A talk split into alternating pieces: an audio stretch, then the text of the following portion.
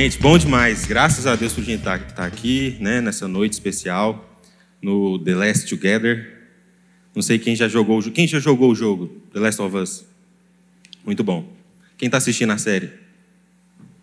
Muito boa também.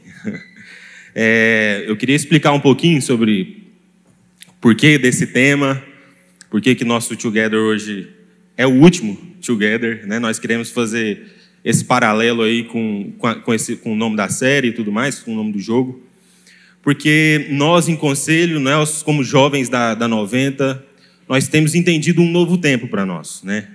E, e, e, respondendo ao id do Senhor, aquilo que Deus nos chamou, nos vocacionou como jovens para o nosso tempo, nós decidimos intencionalmente, em conselho, abrir nossa agenda, né?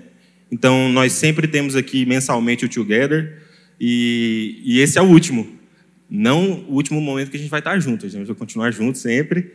Só que agora com uma outra agenda, e a gente decidiu abrir nossa agenda para aquilo que o Senhor tem para fazer no nosso meio. Então, de maneira intencional, a gente quer ter esse The Last Together. Eu queria já convidar aqui os. os se puder pegar mais uma cadeira para mim, se for possível. E aí eu queria convidar já os nossos queridos, chamar aqui os convidados, Pedro, Boca, Joshua. Uma salva de palmas para os nossos convidados.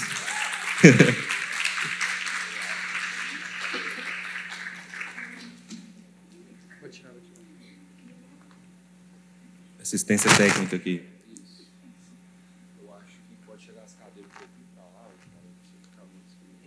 Não, eu não preciso nem aparecer. Pode me deixar de fora aqui, não tem problema nenhum. Bem no dia que eu vou conduzir aqui a nossa conversa, se decidir transmitir, me quebrou. É, é, pega só o microfone aí e passa aí para os nossos queridos. Eu queria que já abrir para a começar do Joshua, que ele se apresente, né? E se tiver algo a mais aí, já, já dê para nós. Já ofereça aí.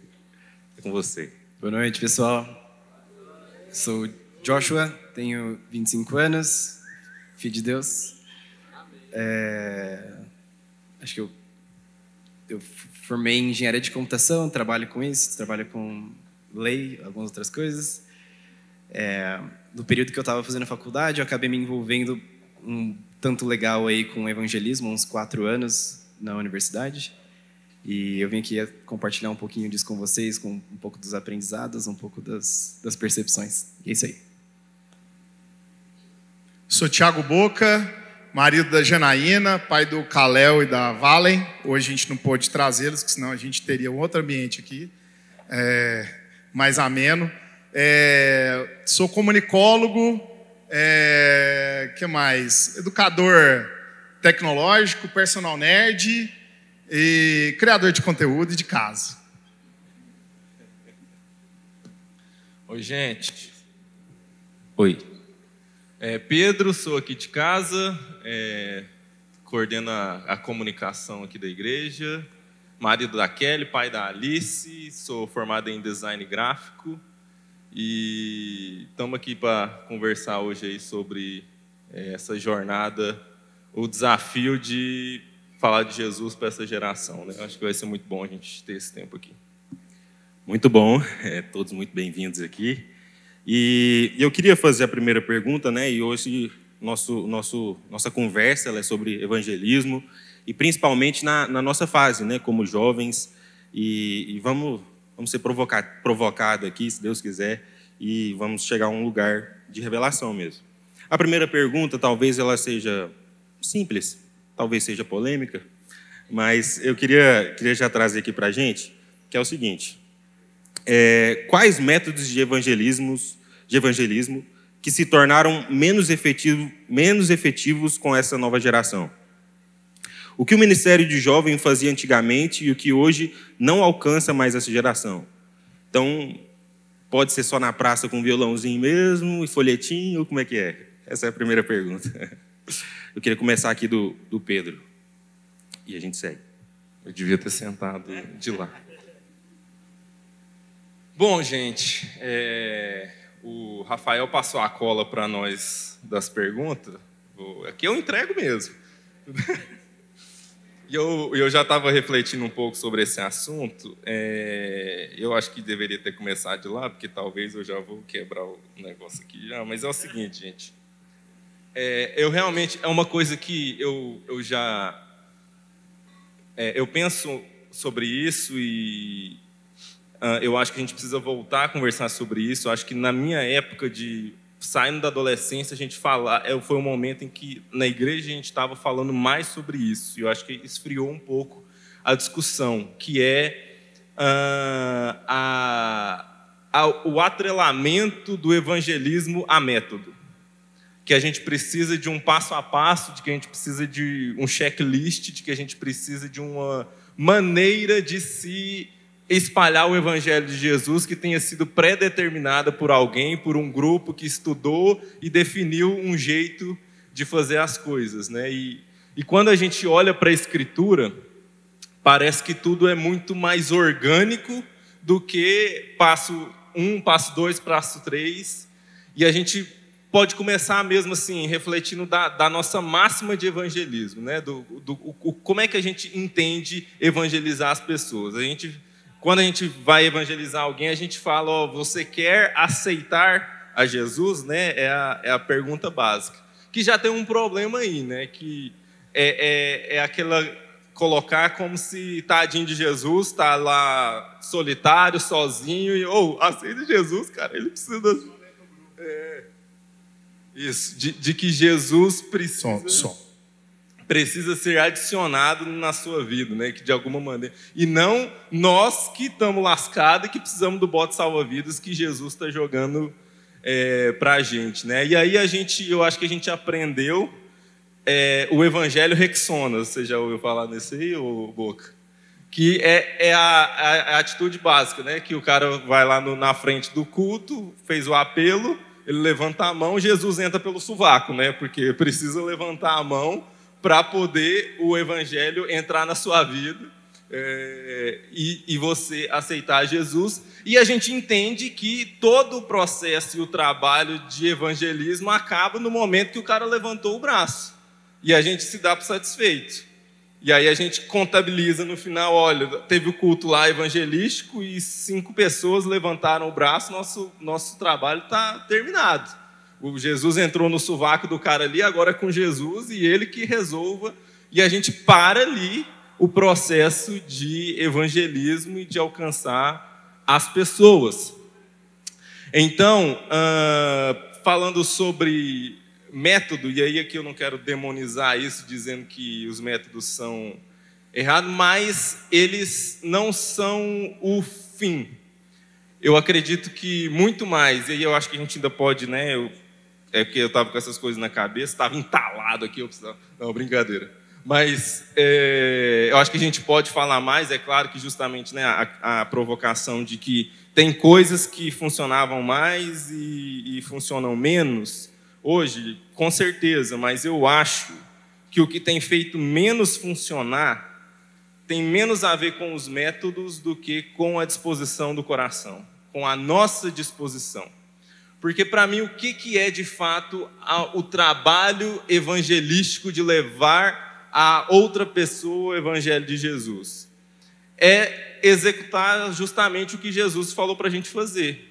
E sereis minhas testemunhas ao redor do mundo. Nosso trabalho é ser testemunho. O que, uma testemunha é? Eu vi um crime e eu vou lá no tribunal testemunhar o, qual foi a minha experiência com aquilo.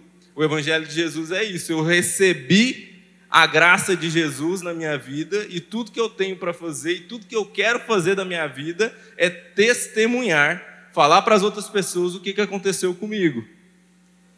A grande questão para mim está nesse, nesse primeiro passo. O que, que aconteceu comigo? O que aconteceu na minha vida foi profundo bastante para que o meu coração esteja ardendo de vontade de compartilhar isso com outra pessoa ou eu simplesmente quero um método para falar a respeito desse Jesus, ou né, o método mais clássico que a gente tem hoje em dia, fulano de tal, vamos lá na minha igreja tal dia. O Evangelho fala para a gente pregar o Evangelho para as pessoas e não convidá-las para um culto. Então, o quanto do meu coração foi tomado de fato por Jesus a ponto de que eu queira fazer com que Jesus seja é, possa alcançar outras pessoas. Eu acho que independente de qualquer método que a gente for usar, a gente vai ser eficaz em transmitir Jesus, o quão mais cheio de Jesus nós estivermos. Enfim, senão eu vou ficar falando a vida inteira aqui, vai lá a boca, cala a minha boca. Não, não, é isso. E, e a gente pode finalizar, né? Tá tudo certo, né? Já, já todo mundo já entendeu. Não, é isso. Acho que é, que é muito importante a gente é, entender esse processo da mesa, essa conexão. Inclusive, vim para o funeral sem saber não sabia que era o último Together, né? E até vim de preto também, já vinha caráter. E que bom que a gente está enterrando, né? Um processo para começar novos. E o ciclo é esse, né? Ciclo de quem está com, com vida, né? Quem não está, é, a linha acaba aqui. Mas é muito importante a gente ver assim o movimento. Por exemplo, eu vi aqui um grupo de louvor maravilhoso, né? Em plena atividade das suas, é, dos seus talentos, né? um monte de gente branca fazendo um som muito bacana e assim, surpreendente. Vocês estão de parabéns, né? mesmo pela cor da pele. Nós temos, igual nós que somos indianos, a gente já tem uma fluência ali, né? Mas é, é muito legal ver vocês né, na, na, juventude e se dedicando aqui, mas ao mesmo tempo eu conheço mais profundamente o Davi e sei que se fosse no outro contexto de igreja, ele já era um contratado da igreja, guitarrista, recebendo salário, e ele ia gastar toda a juventude dele tocando aqui, todos os cultos né, que a igreja proporciona. E o Davi é um excelente artista, um grande fotógrafo, filmmaker, e eu sei que ele pode muito mais, ele vai ser muito mais relevante fora desse ambiente da igreja. Mas por quê? A gente costuma trazer não uma cultura redentiva, porque criar cultura é muito difícil, né? Então a gente é, tem muito mais atividades responsivas. Então a gente gosta de responder rápido, e geram uma ação e a gente esquece dos processos. E o processo é tudo isso, é o evangelismo sendo construído. Eu cheguei aqui com. E eu sei que todo mundo gosta de historinha, e vamos criar conexão aqui com historinha. Eu bati aqui na porta dessa igreja há 13 anos atrás, então eu sou dessa igreja, eu sou dessa comunidade, mas eu estou enviado há 11 anos lá no Alfa, né? Então a gente está evangelizando os irmãos lá do, do Alfa a partir dessa igreja que nos enviou, que na construção lá, né, na implantação da igreja, a gente foi enviado lá para cuidar de uma galera mais nova. E estou lá até hoje, Deus não mandou sair. Mas todo esse processo que a gente é, viveu aqui, né, como evangelistas aqui, quebrou toda uma perspectiva, uma visão que eu tinha.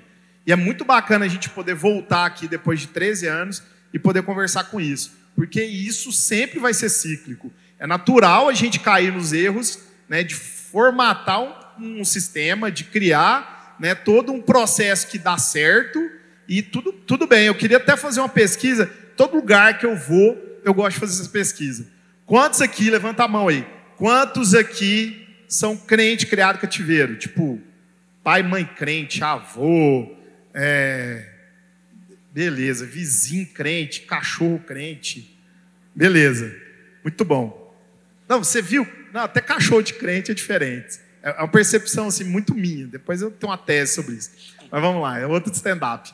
O, o, lance muito forte é esse, assim. Nós temos aqui, então, deu para contar mais ou menos quantos são crentes de cativeiro. Quem aqui levanta a mão aqui que era o cara doidão na rua lá, o Loqueta, que estava muito doido e conheceu um cara também mais doido e falou: esse cara dá para dá conhecer Jesus aqui, dá para entrar na vida dele e transformar. Levanta a mão aí.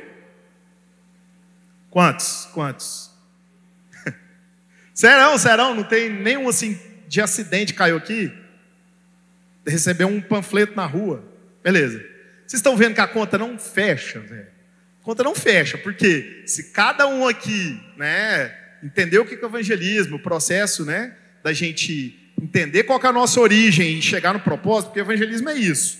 Né, a gente entender a nossa origem, agora nós sabemos que somos salvos.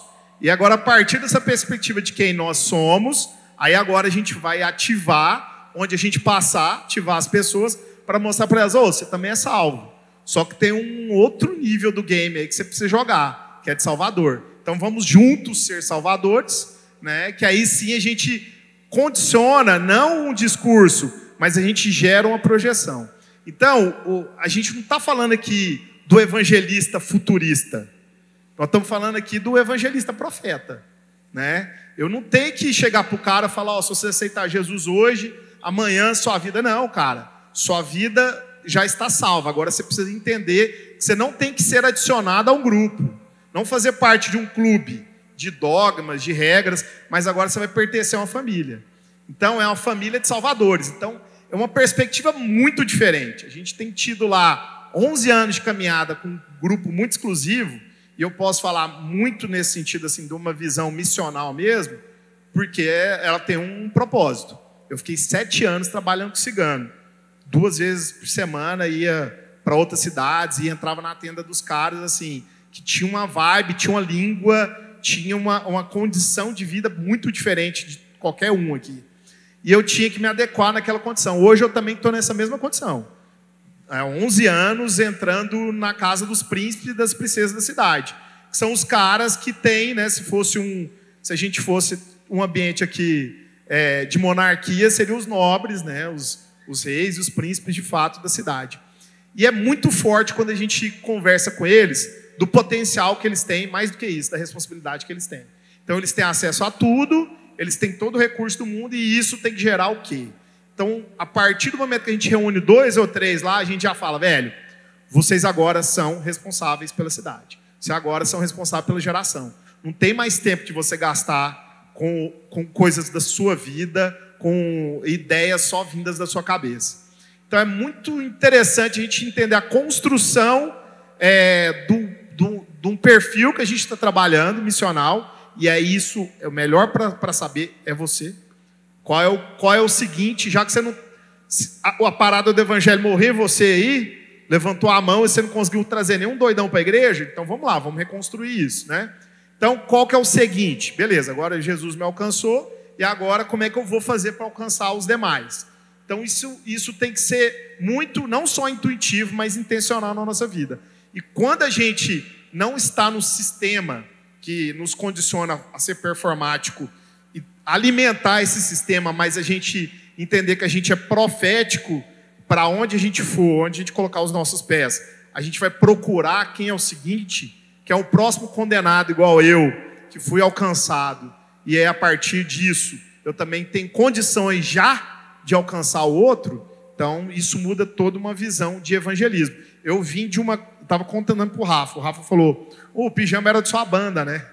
E era, o pijama. Quem conhece o pijama aqui? Tem uma galera nova, mas muita gente pegou o pijama, né?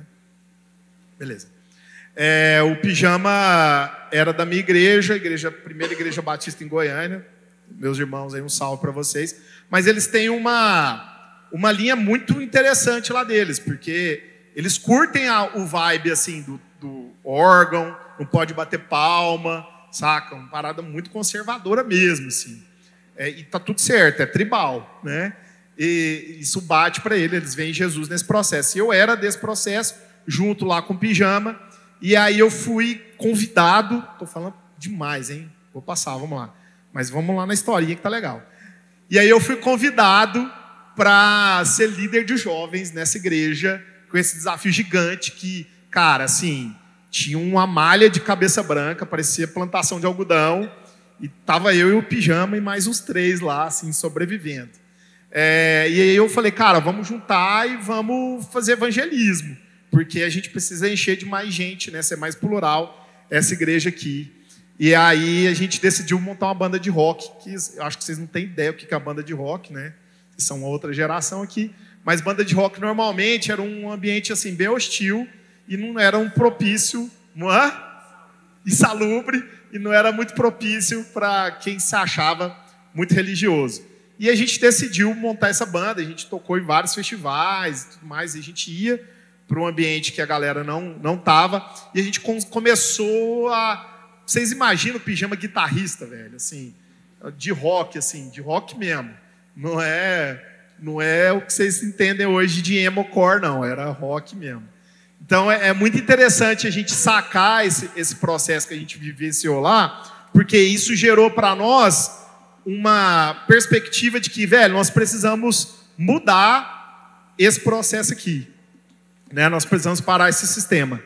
E a partir do momento que a gente montou essa banda de rock, aí tudo fluiu, porque a gente teve que sair. A gente não tinha mais atividade lá dentro. E é isso. No começo vai parecer que eu discordo, mas no final vai concordar. Você vai... Eu acho que método importa. Eu acho que método é muito importante, mas não exatamente qual método que você vai usar. Não é falar assim, você tem que usar esse método específico e por isso você vai converter mais gente, outro, outro tipo de pessoa. Acho que método importa porque é justamente isso que a gente está tentando fazer aqui. A gente está tentando falar, galera, vai. A gente está colocando ambiente para discutir isso, a gente está motivando vocês, a gente está colocando uma palavra sobre isso. Então, de certas formas, isso é um método. Agora, debater qual método é mais importante, acho que isso realmente já não encaixa. O que acho que realmente encaixa é o que você mais mencionou ali, principalmente na sua fala sobre é, a pessoa se construir na sua vida com Deus, é, no seu conhecimento, na, no amor que ele tem por Deus acima de tudo, e por conta desse amor, ele sabe o que as outras pessoas estão perdendo. Porque ele ama Deus acima de todas as coisas, ele vive uma vida que é realmente, de fato, diferente de tudo que esse mundo conhece, e ele não conhece nada parecido do que a vida que você mesmo tem. Você fala, cara, eu preciso anunciar essa mensagem. E eu acho que isso vem de uma forma um pouco natural, que eu quero dizer isso. É... Cara, quando você gosta muito de uma série, é quase natural você chegar para sua amiga e falar, cara, você já viu essa série na Netflix? Você viu que saiu? Eu gosto de jogar videogame pra caramba. Quando sai um jogo novo, eu vou lá e falo pro meu irmão, eu falo pros meus amigos, eu falo pros caras de trabalho. É, eu gosto de fazer esporte, eu sempre falo disso com a galera. Porque são coisas que eu realmente vivo, são coisas que eu realmente acho interessantes, são coisas na minha vida que eu sei que as outras pessoas não têm e naturalmente eu vou compartilhar, porque eu quero que elas façam parte dessas coisas. Agora, a pergunta que eu tenho é: a nossa vida com Deus é tão interessante assim? Você realmente acredita no Evangelho a nesse ponto? Você crê nos, nos, em Jesus como seu Senhor e Salvador todos os dias da sua vida, ao ponto que você depende dele para tudo, e não do dinheiro, e não das suas distrações, e não da sua família, e não do seu conforto? Porque quando essa for a verdade, de fato, aí sim nós vamos falar do Evangelho. E vai ser uma coisa natural. E aí sim você não precisa se importar com nenhum método, porque todo mundo vai perguntar para você, mas de onde vem a razão da sua esperança? E você vai estar pronto para defender a razão da sua esperança. Então, eu acho que o método é importante, mas você vai discernir qual método é mais importante a partir do momento que você realmente tiver sede, não estiver seguindo uma formulazinha que alguém te passou.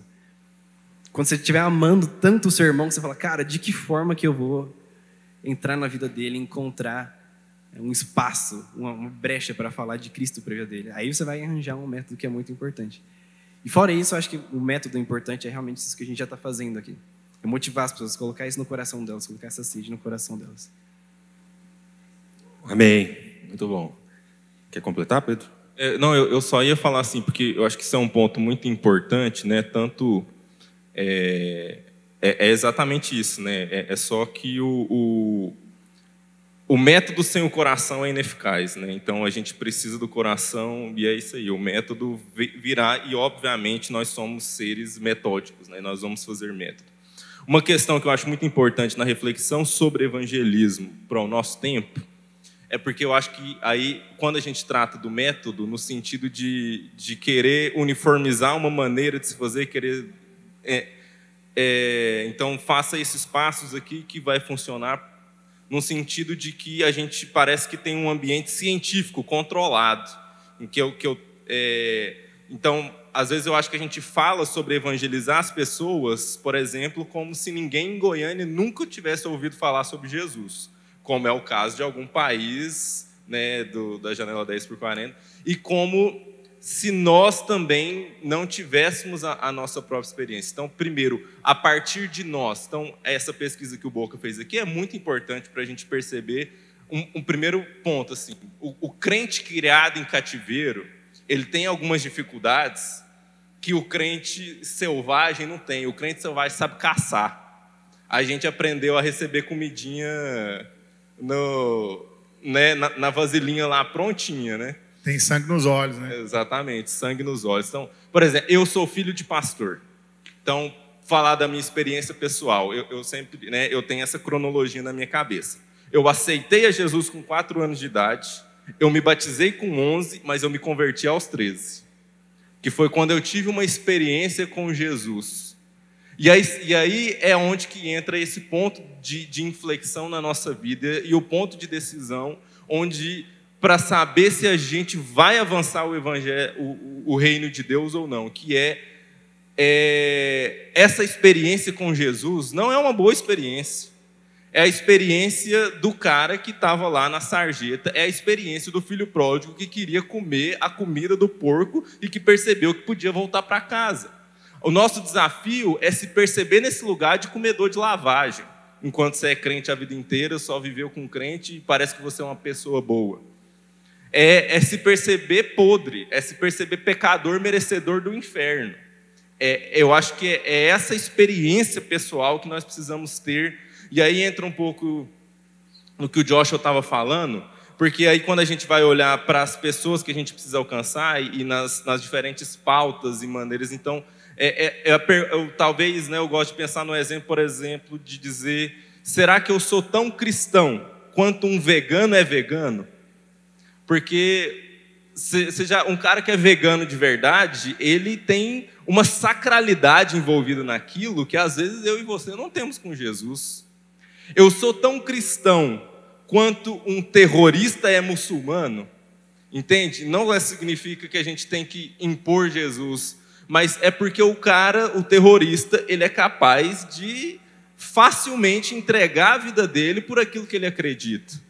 Então a pergunta é que a gente precisa nos fazer é, e, e nesse mundo plural, e às vezes nessa, nesse discurso é, de, de a gente tentar amenizar a relação entre as espiritualidades, religiões, porque para mim a questão é muito clara a partir do momento que eu tive esse encontro.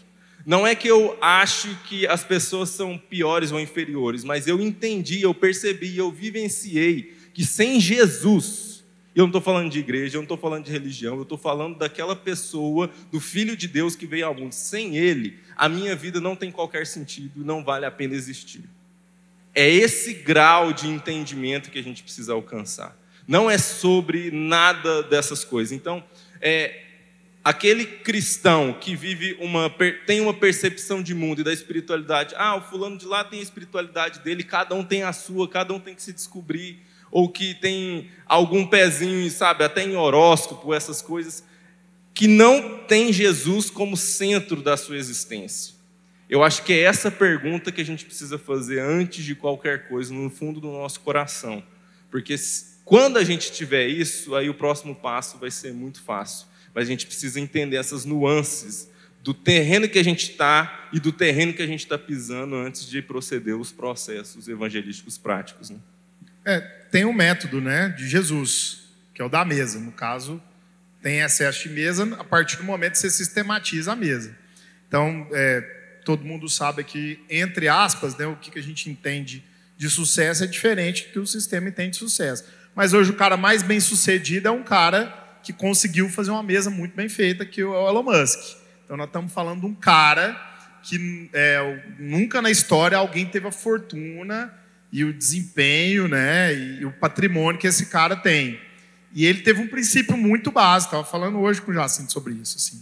O cara entendeu que, ó, vou, vou, sou da África do Sul, estou indo para Vancouver, agora eu estou indo para um lugar que não é o meu lugar de cativeiro, né? Então estou indo para um lugar que é que não é tão legal assim, não é minha zona de conforto. Estou mudando para outro continente, para outra cultura.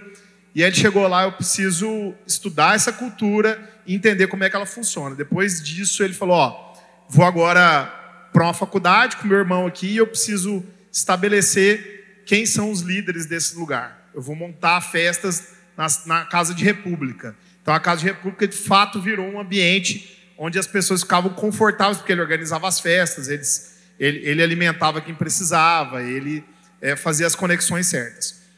Ok, aí ele, ele idealizou por quê? O próximo Steve Jobs, ele não sabia que ele seria o próximo Steve Jobs, né? Mas o próximo Steve Jobs está aqui na minha faculdade, eu preciso conhecer o cara. Os próximos líderes desse, desse, desse país estão aqui nessa faculdade, eu preciso conhecê-los e eles me conhecerem. Beleza, ele fez isso. Agora eu vou estabelecer mesa com os grandes caras que já deram certo aqui nesse país. Então eu vou convidar o cara com 19 anos, está montando a mesa com, com grandes CEOs de multinacionais lá de, do Canadá e conversando com os caras sobre os projetos de futuro, sobre o que, que eles estavam fazendo, procurando conselho. E os caras nunca receberam a ligação de um moleque de faculdade para conversar sobre tecnologia, para falar sobre projetos e tudo mais. E aí o que, que ele fez? Ele começou a fazer ponte. Por quê? Ele falou: ó, tem um cara muito nerd lá que tem um projeto fantástico na faculdade e tem um empresário que precisa disso. Ou não, o empresário não precisa disso, mas ele tem um dinheiro para essa parada funcionar. Então, Tesla, é, Starlink, SpaceX, nada daquilo foi da ideia do cara. Então a gente anda num desempenho muito grande, querer resolver sozinho tudo. Ah, eu tenho que gerar a próxima ideia de evangelismo. Né? Ou então tem que vir de mim uma, uma super inovação para eu revolucionar meu mercado.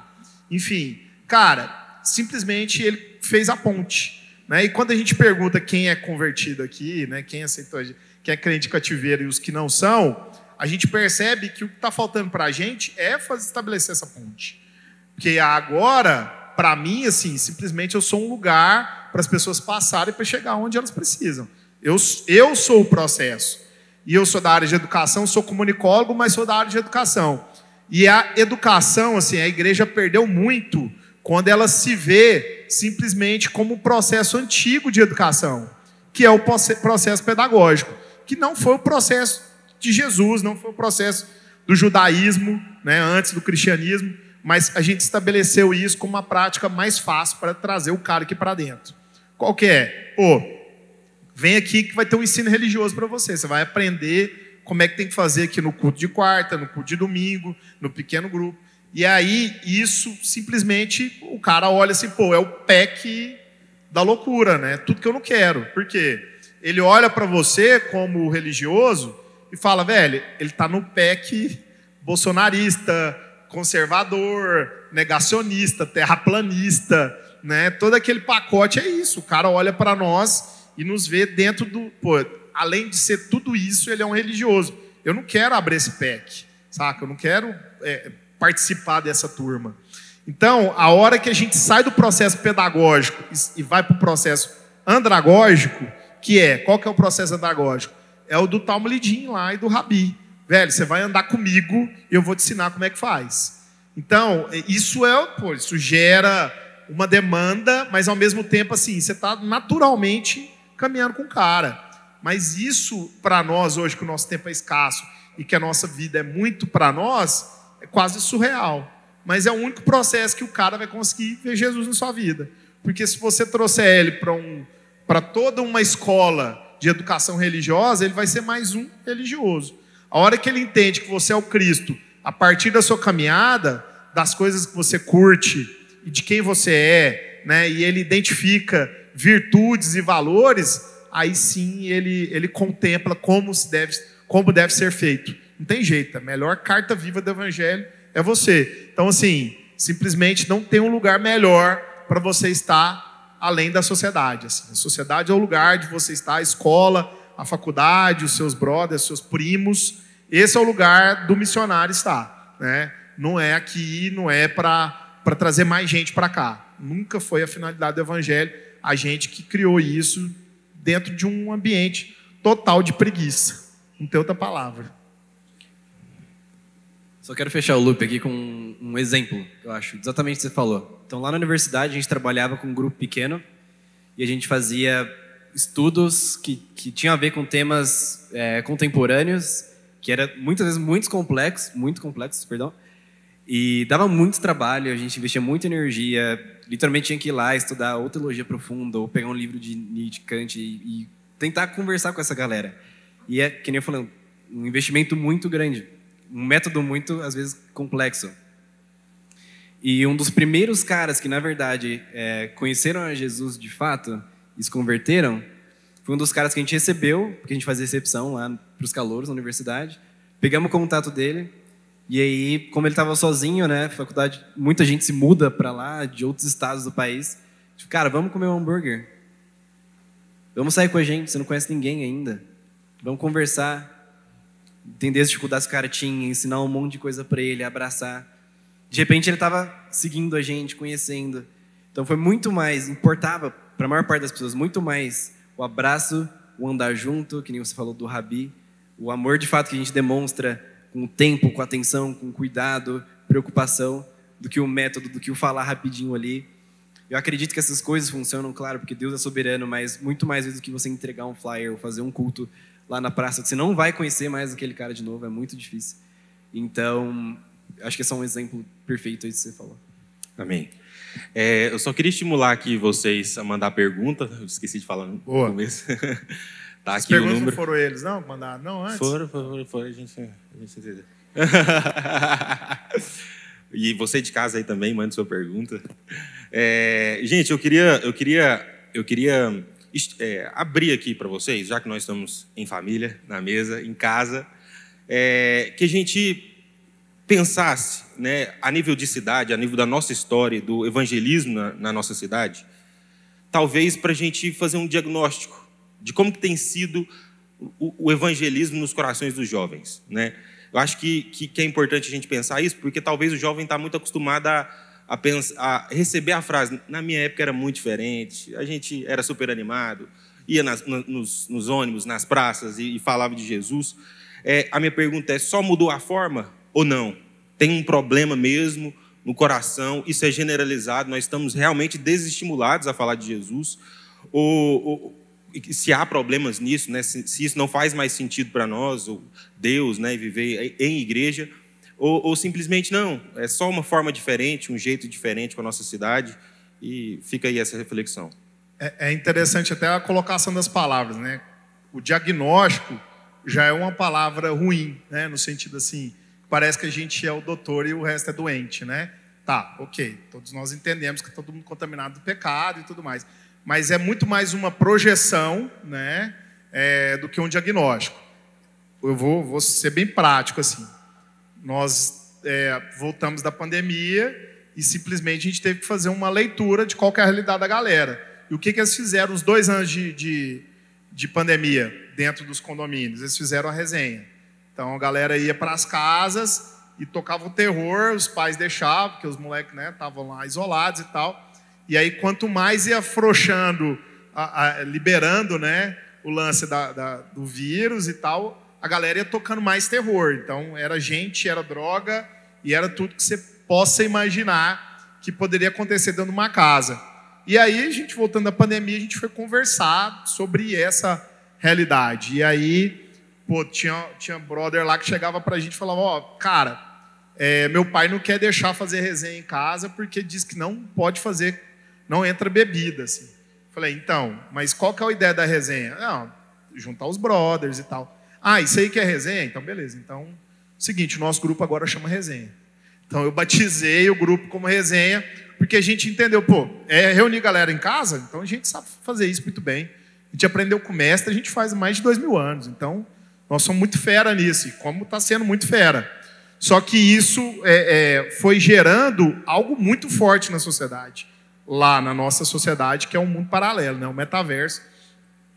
Porque aí a gente foi acabando com as resenhas que estavam rolando das, das festas, porque os pais foram curtindo, os moleques viu que dava para estar tá junto sem tocar aquele terror inteiro, e o que era uma sociedade de Zé Droguinhas e tinha poucos caras do bem, a gente começou a alimentar uma galera do bem, começou a entender que não precisava mais daquilo.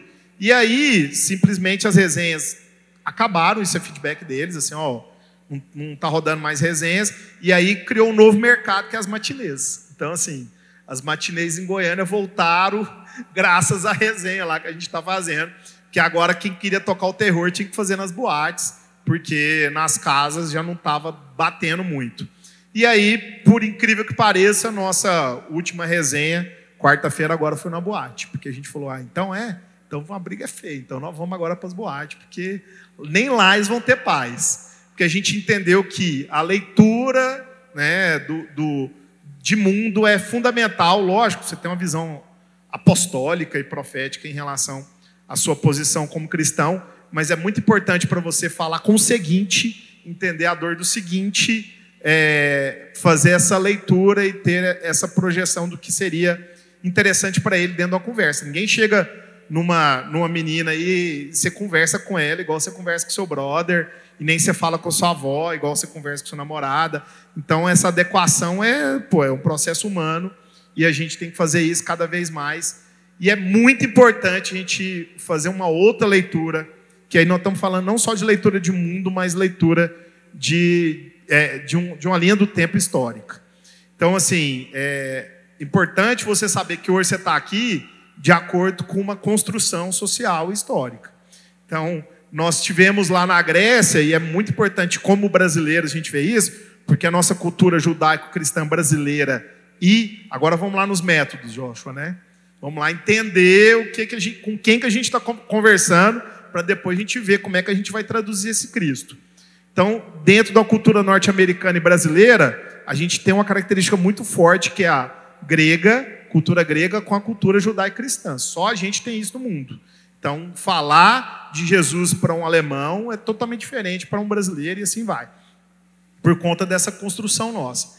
E aí, a Grécia ela se dividia entre os sofistas e os filósofos. Hoje, talvez você vai me dar o um nome de 30 filósofos, mas não sabe o nome de nenhum sofista.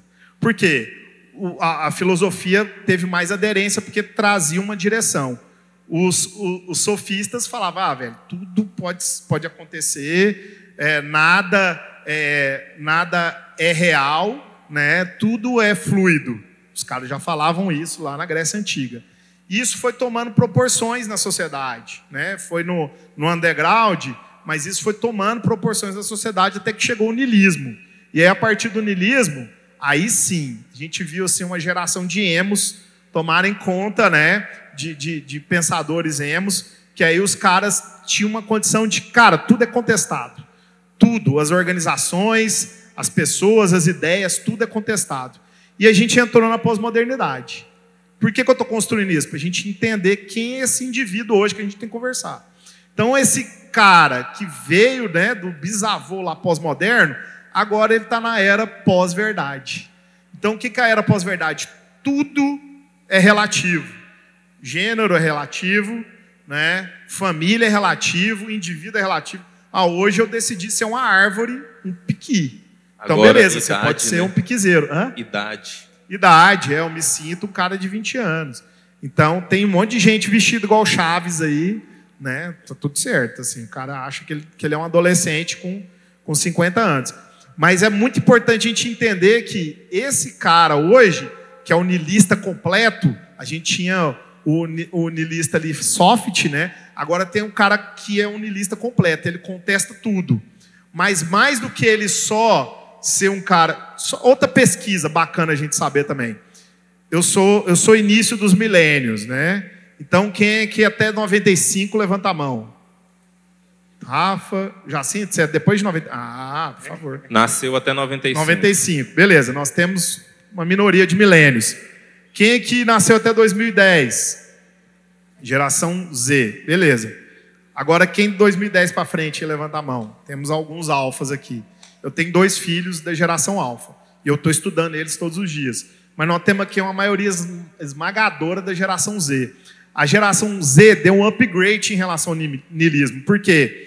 Ele, além de ser um cara dark, né, de ser um cara assim, que é emo mesmo, assim, ele sofre com as emoções, agora ele ele condiz a juventude dele, ele extrapola a juventude dele, a rebeldia dele nos sistemas e nos pensamentos. Então, nada hoje é, é estabelecido, tudo é contestado. Tá, beleza. Como é que eu vou trazer uma, um, um conjunto de normas, né, de condutas que é o cristianismo para esse cara hoje?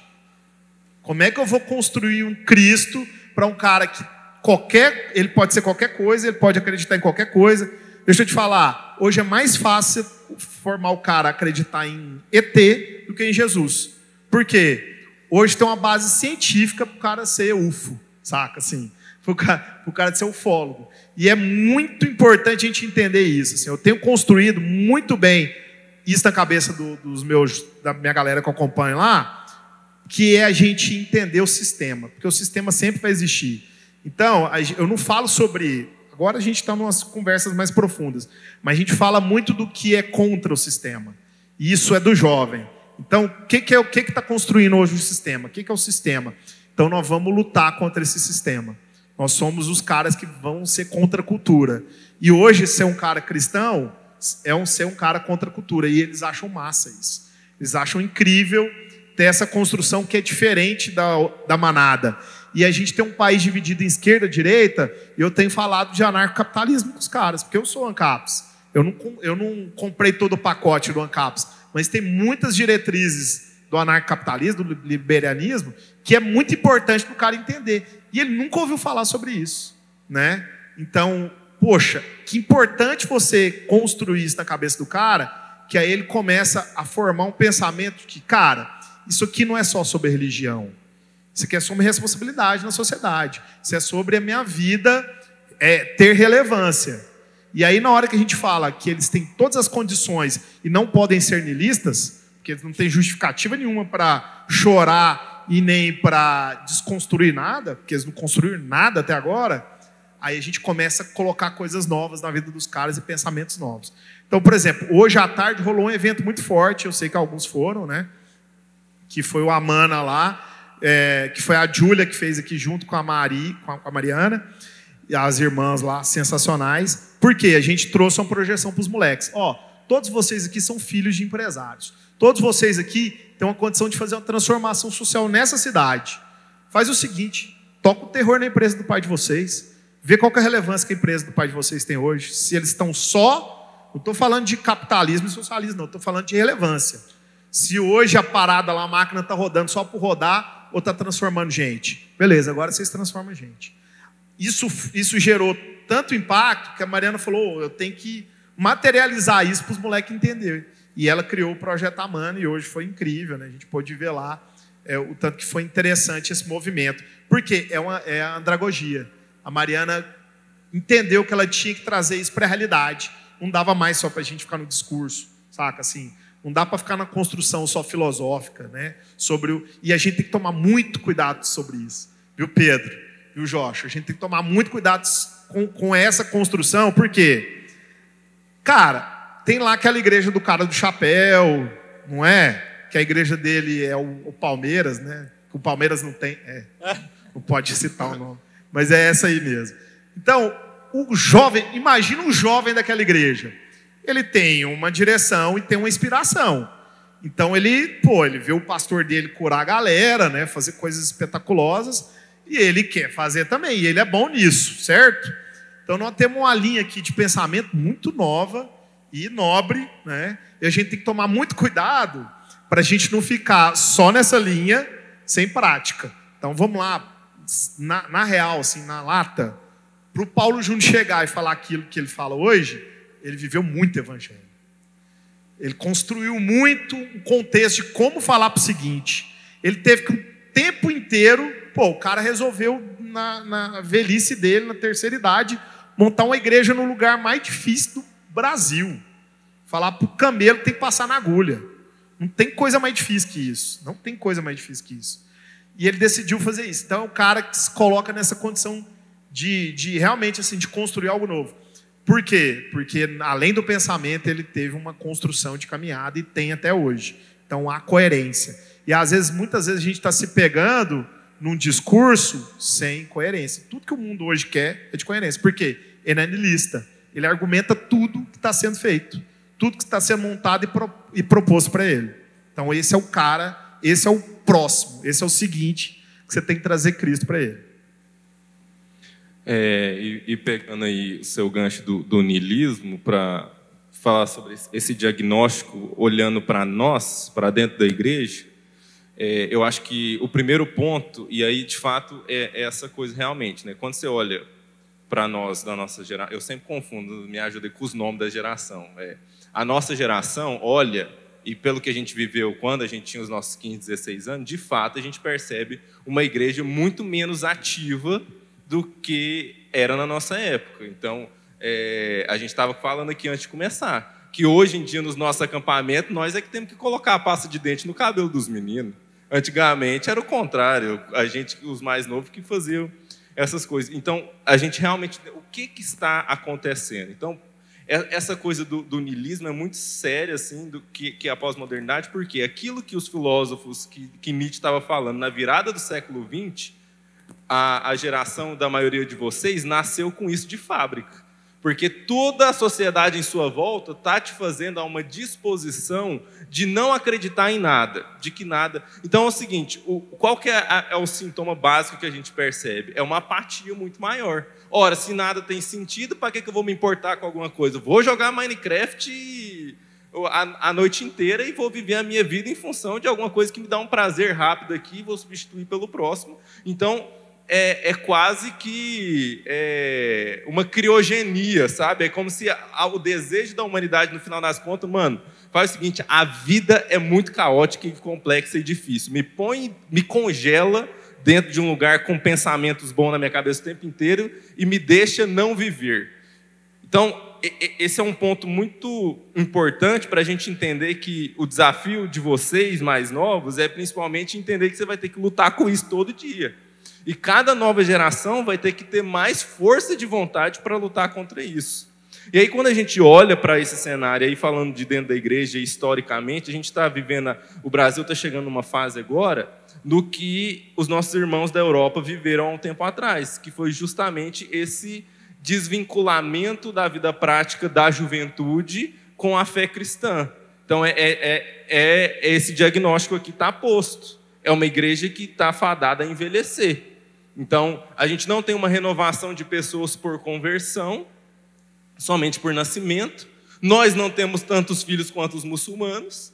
Obviamente, a tendência é que isso vai, vai morrendo. Se você não renova a próxima geração, isso tem. E aí a gente tem que intencionalmente lutar contra essa tendência do nosso tempo de paralisar e de, e de não viver isso. Então, eu acho que esse é um primeiro ponto do diagnóstico nós estamos mergulhados num, num sistema que te diz não faça nada. É, só respire, sei lá, entendeu? No final das e é por isso que a gente tem tanto problema mental aí de, de suicídio e tal, porque é, o, o mundo, né, não, não conseguiu chegar a nenhuma conclusão para o sentido da vida. Então não há sentido para nada, não há razão para existir. E é por isso que, por outro lado, nós estamos com a faca e o queijo na mão. Porque nós temos esperança para oferecer para as pessoas. E aí eu acho que um ponto assim prático para a gente falar, eu acho que o caminho nosso de metodologia eficaz para a gente começar a alcançar essa galera é saindo das pautas e entrando nos corações. Estou me lixando para sua opinião política. Eu quero saber como é que está a sua relação com sua mãe, com seu pai. Eu acho que é nesse ponto que a gente vai começar a encontrar as pessoas. Então, o seu colega lá da faculdade, perca tempo com discussãozinha política, não. Pergunta para ele e a sua mãe como é que tá. E como é que tá lá com seu irmão. E aí o cara já vai a contracultura na alta. Você está preocupado com a minha família e não com a minha opinião é, sobre feminismo, sobre qualquer pauta. Esses tempos atrás eu falei né, aqui numa pregação, eu acho que uma grande questão do nosso tempo é que a gente substituiu uma palavra que era muito comum até no nosso ambiente Sal da Terra, falar há 10 anos atrás, é que a gente não usava tanto a palavra pauta, a gente usava a palavra agenda. Não era tanto sobre o que nós vamos discutir a respeito de determinado assunto, mas qual é o dia e a hora que nós vamos sair do nosso lugar e fazer alguma coisa a respeito. Então, é muito mais sobre a gente entrar nesses lugares e com essas pessoas e fazer alguma coisa a respeito. Porque, e aí eu acho que é o segundo ponto de diagnóstico muito claro para o tempo e a especificidade é, nos Estados Unidos está acontecendo isso também, mas no Brasil nós estamos vendo isso de maneira é, muito forte, que é aquela coisa que eu estava falando de que não é, a gente não está pregando para uma pessoa que nunca ouviu falar sobre Jesus, não é uma tábula rasa. Ou seja, quando você vai falar de Jesus para qualquer pessoa, existe o estereótipo bonitinho desenhado na cabeça da pessoa. Nós somos o cara do chapéu, todo mundo aqui, ó. Você fala para alguém de Jesus na sua faculdade, ele acha que todo mundo aqui é o cara do chapéu.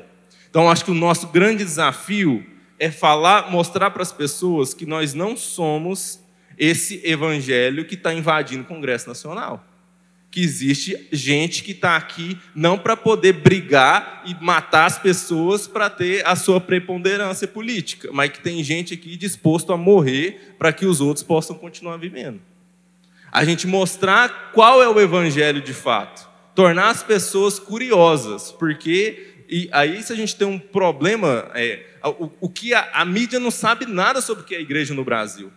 Porque a mídia vai lá e olha as mega igrejas, que são uma porcentagem ridícula da população evangélica brasileira. Que as, o, o, o, grosso do evangélico no Brasil, primeiro que ele é preto. A, a religião a, a mais preta do Brasil é pentecostal. Quem é um bandista no Brasil é branco. A grosso modo. Quem está, né, as grandes populações está no Rio Grande do Sul. O maior contingente de religiões afro está no Rio Grande do Sul, não está na Bahia. É, ele é periférico de igrejas de menos de 100 pessoas.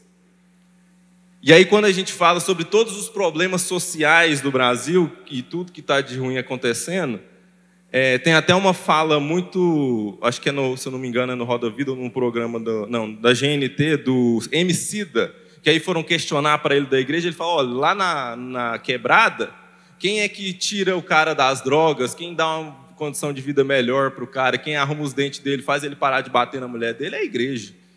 Quem está fazendo o papel do que o Estado deveria estar fazendo? Então a gente precisa tornar essas coisas públicas para a nossa sociedade. Nós somos uma igreja aqui hoje na 90 que está atuando diretamente na, no atendimento de refugiados afegãos. Nós precisamos fazer a nossa sociedade entender o, o papel importante que nós, como igrejas, temos e que nós temos o direito de ocupar esse espaço. Acho que isso é muito importante. Não da gente brigar com as pessoas e querer impor o evangelho, mas de que a igreja, se ela não estivesse nesse país, ele estaria muito pior do que ele está hoje. Então, eu, eu né, destacar esses dois pontos aí nesse, nesse diagnóstico para a igreja. É isso. eu queria, aproveitando essa, esse caminho que a gente está indo, e fazer uma pergunta que chegou, que é assim: como jovens de uma igreja de, de um bairro nobre, que convivem com pessoas muito iguais, da, da, da das mesmas classes sociais, pensamentos e contextos, podem furar a bolha e enxergar as necessidades da nossa cidade para além das paredes dessa igreja. Ou não precisamos furar a bolha e sim considerar essa bolha como nosso campo missionário?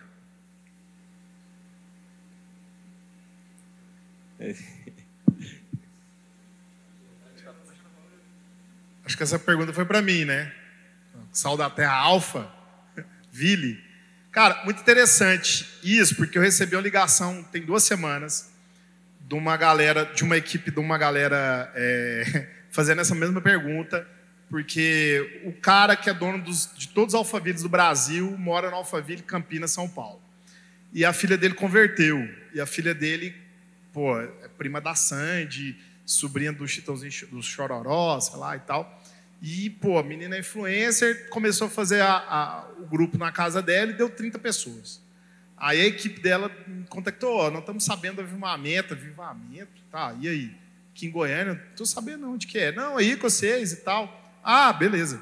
Tá, e aí, como é que é? Não, vocês estão botando aí um monte de gente nas casas, a gente queria saber qual que é a, os métodos né, que vocês estão implantando. Eu falei, velho, aqui não tem método, a gente pede para o cara falar a idade, né, o, o, o nome e o sonho. E aí, a partir do sonho, a gente desenvolve né, a gente conhece de fato o que é o cara e a gente desenvolve isso na, na perspectiva de dar continuidade ou de tra trazer perspectiva.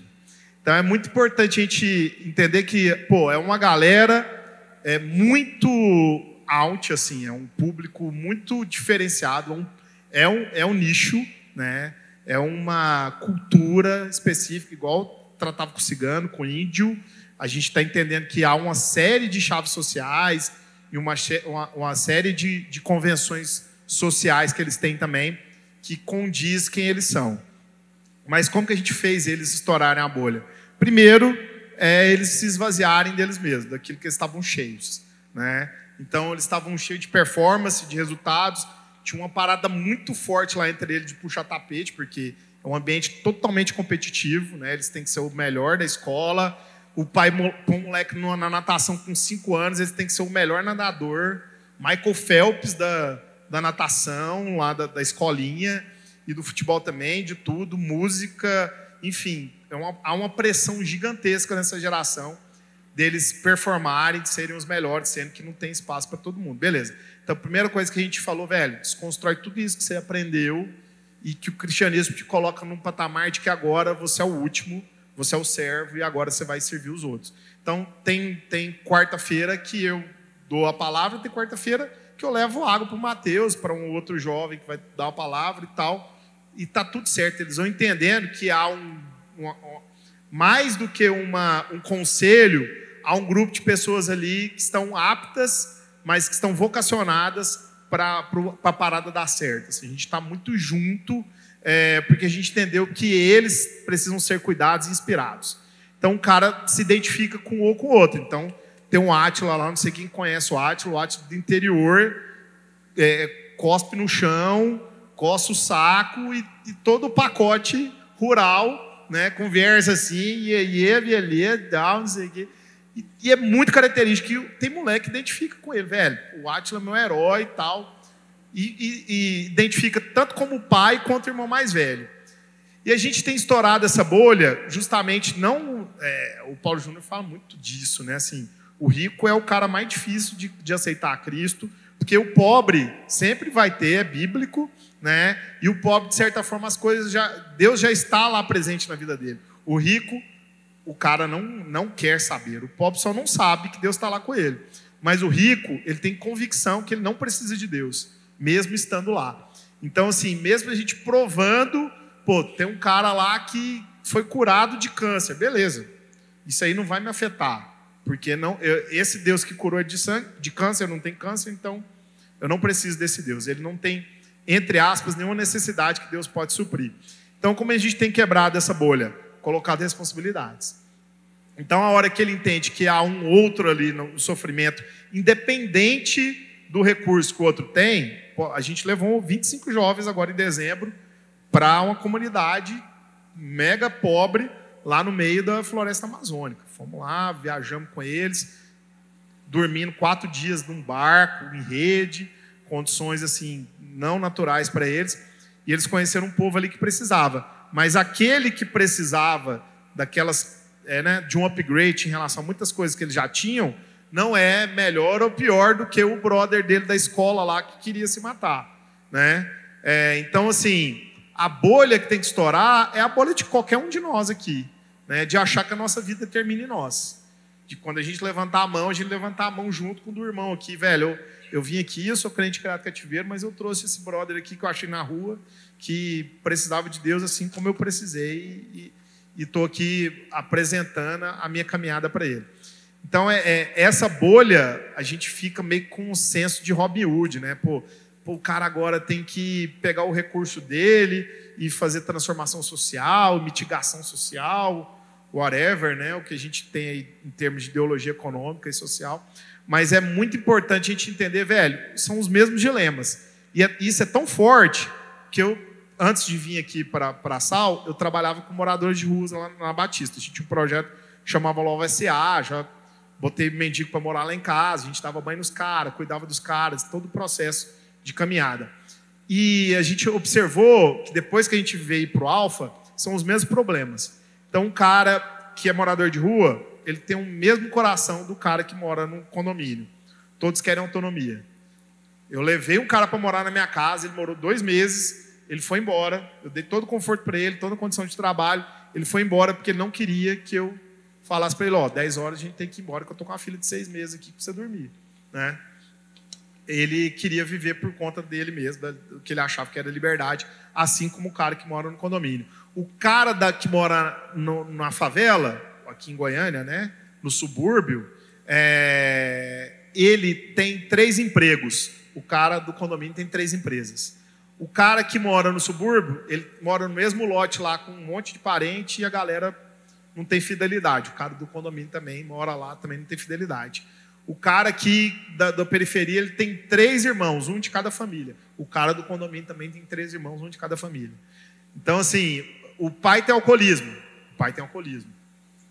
Então, assim, é, o que segura hoje a sociedade é, é a classe média, né? que tenta equilibrar isso de alguma forma, tem um pouco mais de base, de valores, de família, Então, vocês verem a importância de uma igreja igual a Sal da 90, né, que é formada na sua maioria de pessoas de classe média. Vocês realmente assim têm uma responsabilidade de equilibrar essa balança e mais do que isso, né, de enviar e de, de fazer diferença nesses dois pontos da cidade. Então, tá aí para nós um desafio que talvez até que você não sabia, mas é novo para vocês também aí.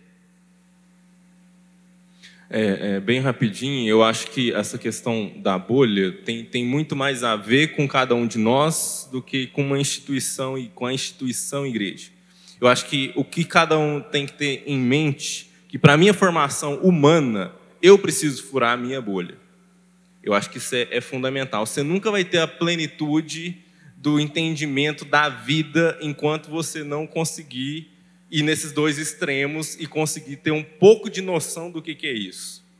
Então, eu, eu, eu costumo dizer que existe Goiânia depois de Nova Suíça.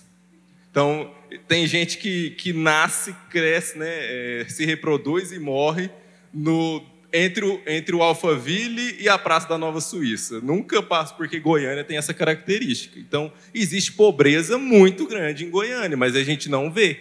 A gente, aqui nesse miolo que a gente está, a gente não consegue vislumbrar isso. E você precisa entender que para a sua formação como ser humano, você precisa furar essa bolha. Então você tem que ser intencional nisso. Então, meu amigo, vai para o sertão. Vai para as viagens do sertão, vai pegar o carro, seu carro aí, da sua família, vai fazer missão nesses lugares e, obviamente, com, com os meninos lá no mall para entender essa outra realidade para você ser formado, para você ser forjado, para você entender como, como é o ser humano e como lidar com ele, como alcançar. E você vai, ser, você vai estar tá apto para transitar aonde for, levando o evangelho de Jesus. Então, acho que você, a gente precisa, porque é, a, uma coisa importante, assim, né? até como eu falei daquela questão do niilismo, que é, que é uma afetação do sistema e da sociedade que cai sobre a igreja, porque aí a gente pensa que a gente é cristão, foi transformado por Jesus, e o sistema, a maneira de pensar desse mundo não nos afeta, mas ela nos afeta muito. E a classe social afeta muito a nossa visão. Então, se você nasceu num lugar pobre, onde você era a, a, né, sua mãe era empregada doméstica que trabalhava, você vai ter uma visão de mundo. Se você tem uma casa onde tem uma empregada doméstica, a sua visão sobre aquela pessoa é totalmente diferente. E geralmente tem mais a ver com a sua, os seus pontos cegos. Eu acho que classe não, não é tanto sobre é, não gostar de um determinado tipo de pessoa, não, mas quanto mais a gente vai subindo aí na escala social, mais o nosso cabresto fica, mais o nosso, né, a gente enxerga menos, o nosso campo de visão é mais limitado para enxergar as pessoas. Então, é, é, a coisa mais comum do mundo é você passar uma vida inteira sem perceber o carinha da limpeza que está lá limpando a sua faculdade, o seu condomínio, a sua casa, e perceber que tem um ser humano ali que precisa ser alcançado. Então, e aí, um ponto muito importante disso vai voltar naquilo que eu estava dizendo do papel social da igreja numa sociedade. Porque a partir do momento que eu sou uma igreja, uma comunidade que fura a bolha, que sai do seu zona de conforto, eu posso inclusive mostrar isso para as pessoas que são da minha bolha. E aí a gente vai voltar naquilo que o Boco estava falando de um princípio nosso como sal da terra. É, é, dessa perspectiva não de buscar a salvação, mas se tornar um salvador. Porque se Deus me deu recurso, se Deus me deu capacidade, isso não é para o meu usufruto, mas é para eu entregar para as outras pessoas. E o meu trabalho evangelístico com quem está na mesma bolha que eu é falar, jovem, é o seguinte: Deus te deu para você repartir com os outros. O nosso trabalho evangelístico é esse de formar não pessoas salvas, mas formar novos salvadores, né? Acho que esse é o nosso papel. O Bocão falou praticamente tudo aí, e eu concordo muito com as soluções que vocês colocaram. A solução para bolha é estourar a bolha, é impacto. Você tem que impactar, não tem como. Só queria colocar a observação de como a resposta dessa pergunta específica se conecta muito com a pergunta anterior. A pergunta anterior foi sobre por que, a nossa geração às vezes é tão apática.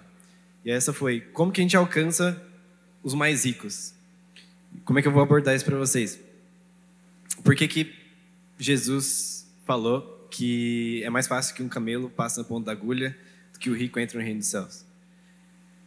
Qual que foi o motivo do primeiro pecado, não sei se vocês lembram, mas o motivo do primeiro pecado foi o homem querer ser igual a Deus. Esse é o mesmo problema do rico que ele acha que ele não precisa de Deus, porque ele tem qualquer recurso.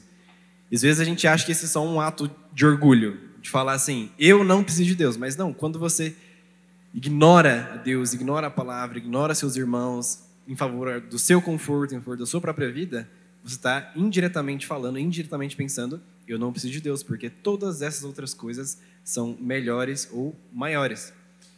Por que, que a gente está passando o mesmo momento que a Europa passou dezenas de anos ou séculos atrás? Porque eles também começaram, a, as gerações lá começaram a perceber, com um conforto muito grande, com uma vida muito confortável, com uma vida muito favorável, que eles não precisam de Deus. Eles não conseguiam entregar o seu próprio conforto para, os, para as outras pessoas. Eles viviam só para si mesmos, voltados a si mesmos, e por isso eles abandonam a Deus. Porque eles entendem, de certa forma, que para eles Deus não é necessário mais. Então, eu gosto dessa parte pedagógica que Deus coloca para gente, que você se entregar, é, e muita gente acha que isso é muito bom para o outro. Eu vou dar a minha riqueza para o outro, porque agora o outro vai ter riqueza. Não, é muito bom para você. Porque você tem menos agora, você tem menos do que depender. Você tem mais possibilidade, mais chance, muito mais abertura de depender de Deus. Então, em dar para o outro, está se fazendo um grande favor. E é um favor que a gente tem se feito muito pouco. E acho que essa é uma das grandes formas de quebrar essa bolha. Sim. É, eu, queria, eu queria nessa pergunta aqui, eu vou usar uma pergunta de base, mas nós estamos crendo que aqui estão, estão iniciando processos. É um momento de startar processos, começar pensamentos, abrir o, olho. Então, eu vou fazer a pergunta aqui, mas eu queria que fosse uma espécie de um momento de brainstorm, que a gente começasse a, a lançar ideias, dar testemunhos né, daquilo que, que a gente tem, tem visto para que realmente se abra esses caminhos do Evangelho. É, a pergunta é o seguinte: diante de tantas concepções erradas que essa nova geração tem sobre o cristianismo, falas e testemunhos ruins, será que um caminho, é, um caminho seria nós nos voltarmos para a cidade e construirmos um bom testemunho, exemplo, como vocês falaram, projeto social e, e tudo mais, para que a gente ganhe novamente um respeito e admiração das pessoas, que nos leve uma, a ter uma abertura maior ao evangelismo? Fala, você fala de novo para a gente, só para... É, diante de tantas concepções erradas, dessa nova geração sobre o cristianismo, falas e testemunhos ruins.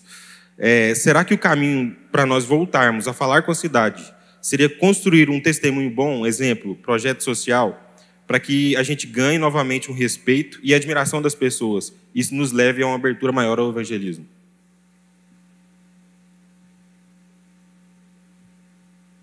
Eu acho que tem. Esse, esse é um bom plano, né? Mas ele é um plano mais a médio e longo prazo. Então, você vai, ah, vou fazer um projeto social, você não vai alcançar nada amanhã. Você vai ter que planejar, desenvolver. Eu acho que é fundamental, como eu falei, pelo menos a gente começar a mostrar mais para a nossa sociedade o que a gente já faz.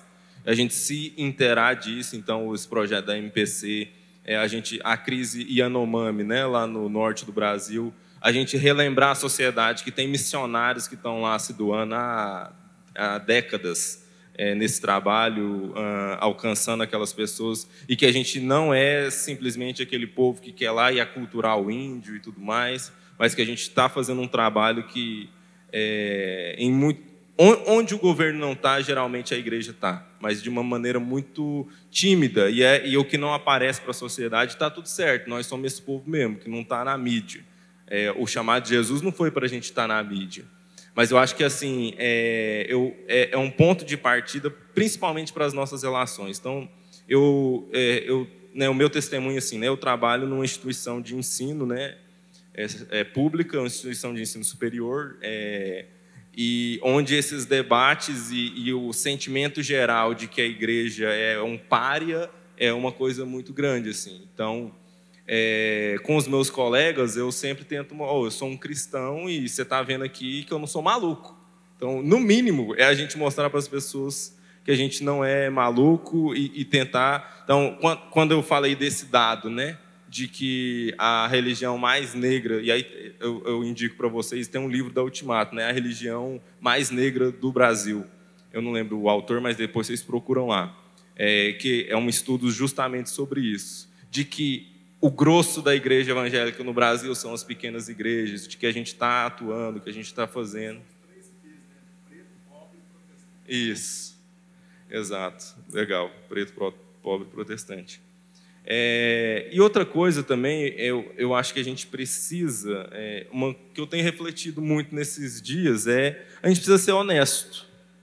A gente precisa ser honesto com a gente mesmo, com a nossa sociedade. Então, eu, eu eu sinceramente acho que cabe uma humilhação da nossa parte para a nossa oh, a igreja tem errado nesse país, nós precisamos pedir perdão. Eu, eu sei lá, às vezes eu fico com as ideias doidas, fazer um flash mob, uma faixa gigante, é, ir para a porta de, lá do, do setor universitário com a faixa escrito perdoa-nos, nós não sabemos o que estamos fazendo. A mesma que Jesus falou para as pessoas. Sei lá, talvez a gente não precise de uma coisa tão drástica assim, mas a gente fala com honestidade, a gente sabe dos problemas, a gente não está escondendo aqui e tentando maquiar. E a gente, como igreja principalmente, encarar isso. É, nós precisamos sair desse lugar de pare, de fato, mostrando principalmente com as nossas atitudes. E aí é onde eu volto é, essa coisa de brainstorm, né? De, cara, eu acho que a gente precisa, sobretudo, resgatar o potencial do evangelismo pessoal, seu amigo, seu, aquela pessoa que você convive com ela todo dia, mostra Jesus para ela com a sua vida. Deixa a sua vida mostrar a diferença desse evangelho. Né? Eu acho que isso é, é, é mais uma vez, né? a gente está falando de curto prazo e de longo prazo, mas o curto prazo, até para nós mesmos, a gente precisa restaurar. É, o grande, um cara assim, um grande exemplo de comunicador e, e pensador no Brasil, talvez pessoal da geração Z não conheça, mas é o Marcelo Taz.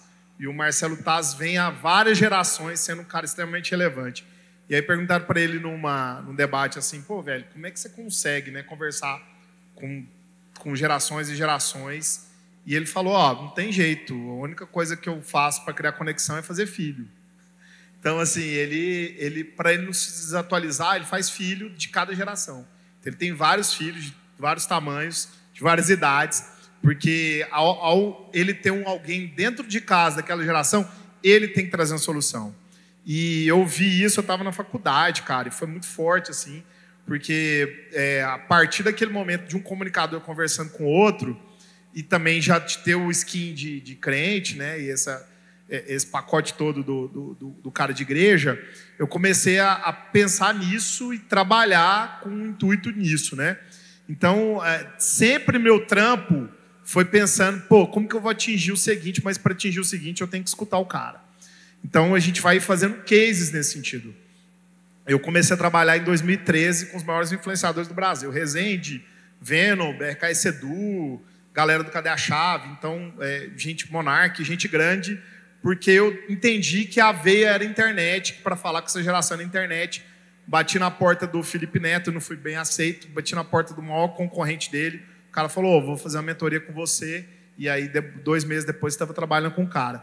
E esse desafio da imersão de entender essa geração me fez trazer algumas é, projeções, não futurísticas, mas proféticas, para o que seria é, essa geração de consumidores e não de cuidadores. Então, o primeiro princípio para tudo isso que a gente está conversando, né, métodos, furar bolha e o que a gente pode fazer amanhã como Sal da Terra 90, é, é, é adotar alguém dessa geração, da sua geração. Alguém que precisa, é, hoje, que está mais próximo de você, pra, assim como o Pedro falou, para você traduzir Jesus para ele. Esse é o primeiro exercício. Porque um cara que vinga, hoje nós estamos lá com 90%. A gente, quarta-feira, juntou 300 moleques lá, mas 90% dessa galera não é cristã. Não é cristã, não é de berço cristã, não sabe a diferença de Jesus e Genésio. Por quê? Um exercício natural daquele cara que não conhecia Jesus, agora ele falou: pô, velho, eu fui alcançado, agora eu posso alcançar o outro aqui. Né? E o outro olha para ele: pô, se aquele cara converteu, eu também posso. Se aquele cara né, foi resgatado, também posso. Então é muito rápida a identificação, porque já é uma identificação de, de propósito. Né? O cara não tinha propósito, agora ele tem propósito, e os dois estão no propósito junto. Eles já estavam juntos, não tem que importar, né, fazer alguma coisa nova. Então, o princípio é bem de startup aqui, né? Nós estamos matando um projeto para nascer o outro. Então, o que, que startup pensa? Primeira pergunta que o startup tem que responder: qual é a dor que eu vou curar, né, em termos de mercado. Mas agora, como é, qual é a dor que eu vou curar, que eu vou trazer de solução? E a primeira dor que você vai curar é a dor que você já foi curado. Então, assim, eu, por exemplo, perdi minha família inteira com 12 anos. Quando eu entrei na adolescência, eu perdi meu pai, minha mãe e meu irmão gêmeo. Então, pô, eu tenho uma história, eu tenho uma trajetória de quem está com a mãe morrendo de câncer, de quem perdeu alguém no acidente de carro e tal. Eu tenho, eu passei por isso, eu, eu venci essa dor e agora eu tenho um testemunho, eu tenho é, algo para realizar na vida dessa pessoa juntos, né?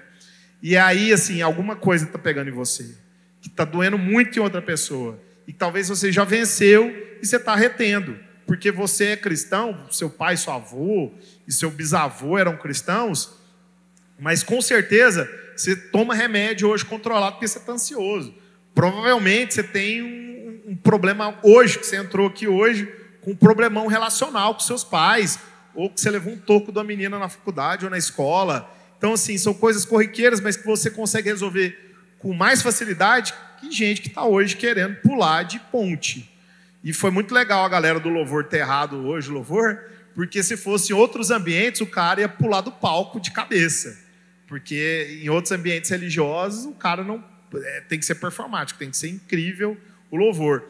Então, assim, o que você está vencendo hoje, né, o que você está conseguindo realizar em Cristo, está para realizar em outra pessoa. Né? Só precisa de você entender que agora a caminhada é junto. Né? Num, sozinho você vai ser mais um religioso chatão, boring, que, que a galera vai olhar e vai te achar ser um índio no meio de branco, né? E simplesmente vai te rotular no pacote lá, né? Dos negacionistas. Então é muito importante você entender que assim, você não precisa ser um cientista, você não precisa ser um cara é, super bem resolvido na, na, no, no sistema de sucesso do mundo, mas você precisa ser um cara relevante. E hoje, para você ser um cara relevante, é um cara que tem equilíbrio emocional, que tem equilíbrio espiritual e tem uma caminhada no mundo de nilista e de gente preguiçosa que simplesmente está vivendo o mundo por si e morre com todas as suas dores e todos os problemas têm uma dimensão gigante que você já venceu isso. Amém? Se não venceu, procure de hoje para amanhã, que amanhã você já tem tarefa. Zerou? Zerou. gente, essa, infelizmente, nosso tempo já está avançado. A gente não consegue trazer todas as perguntas, mas graças a Deus, assim, por esse, esse momento de reflexão. E eu creio que isso está nos levando a um lugar, né? Está nos levando a um lugar onde, onde a vontade do Senhor estará sobre nós. E para finalizar aqui, eu queria dar uma dose de feminilidade com todos esses homens aqui. Eu queria convidar a Ana para encerrar esse momento. Só, só para a gente deixar assim, um, uma tarefa para casa, né? Então, beleza, nós estamos matando o Together aqui, né? E vamos criar o. Não estou falando que é esse nome, mas assim, uma direção, né? O Everybody, né? Então, assim, vamos sair do lance do grupo e fazer para todo mundo, né? Então, acho que é algo para a gente pensar, cara, o que, que a gente pode fazer juntos? Tá, eu tenho minha correria individual, mas o que, que a gente pode fazer juntos para alcançar a galera hoje que a gente sabe que precisa desse Cristo que transformou a nossa vida.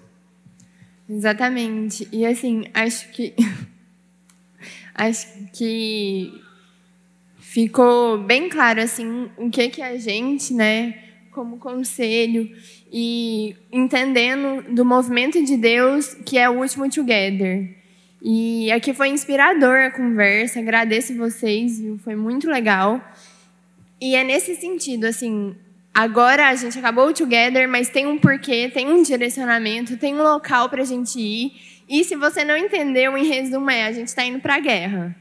Mas quando a gente vai para a guerra, tem um comandante, tem um general, tem alguém ali que fala e nos dá um direcionamento, que nos mostra para onde ir. E o nosso dever é escutar ter discernimento para escutar e para obedecer, porque às vezes a gente escuta e não obedece. Então a gente tem que conhecer isso, conhecer a missão, para a gente ir com esse entendimento e também com a paz, com a tranquilidade, porque a gente vai escutando, a gente vai até deixando a nossa ansiedade é, falar mais como, onde, quando. E às vezes a gente não vai sabendo, a gente vai caminhando e Deus vai fazendo coisa além. Tenho certeza que o que tem acontecido lá, né, na resenha, na quarta-feira, vai além das expectativas que o início surgiu. E assim, eu fiquei pensando enquanto estava acontecendo o Together, lembrando que o Together é um, era um evento, é um evento que é para nós, cristãos, né? Não é de evangelismo. Mas eu fiquei lembrando que uma pessoa foi evangelizada e se converteu através de um Together, mesmo não sendo essa a intenção. Cumprir seu propósito. Exatamente. E assim, por um post, a pessoa viu, veio começou a andar junto. Como é incrível! Esse não era o meio que a gente estava esperando. E muitas das vezes Deus vai transformando, né? E o nosso papel é semear, é sair semeando. A gente muitas das vezes não vai saber onde essa semente vai cair ou o que, que vai ser feito através dela, mas o nosso papel é esse, é obedecer o general. E ir na paz, no entendimento que não é pela minha força, mas é Deus fazendo através de nós, e entender que isso é um privilégio. Aí que está a chave. É entender que é uma graça de Deus, é um privilégio poder revelar isso, ser instrumento de revelação a um irmão que não sabe que é irmão ainda, mas que é parte da nossa família. Então eu queria que a gente orasse. Feche seu olho, seus olhos, por favor. Baixe a sua cabeça. Deus, nós te agradecemos, Pai nós te agradecemos por essa reflexão, por essa conversa.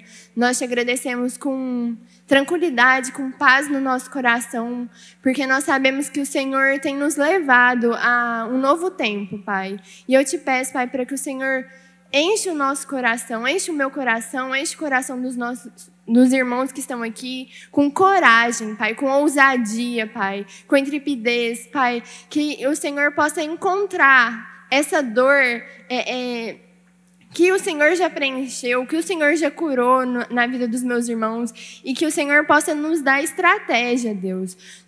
Nos possa enviar a cidade, enviar os nossos irmãos e que a gente possa realmente obedecer a sua voz, Pai. Que a gente possa estar com um coração humilde, com um coração in, com compreensão da tua palavra, que a gente possa ir avançar na certeza que o Senhor vai fazer através das nossas vidas. Mas o Senhor fala para a gente ir, para a gente ser forte, para a gente ser corajoso, para a gente ir para essa batalha, no entendimento que o Senhor é o nosso comandante e só por isso a gente consegue avançar, Deus. Nos dê essa compaixão que Jesus via nas multidões e sentia compaixão, porque via elas perdidas. E a gente olha ao nosso, ao nosso redor e a gente vê isso, Pai.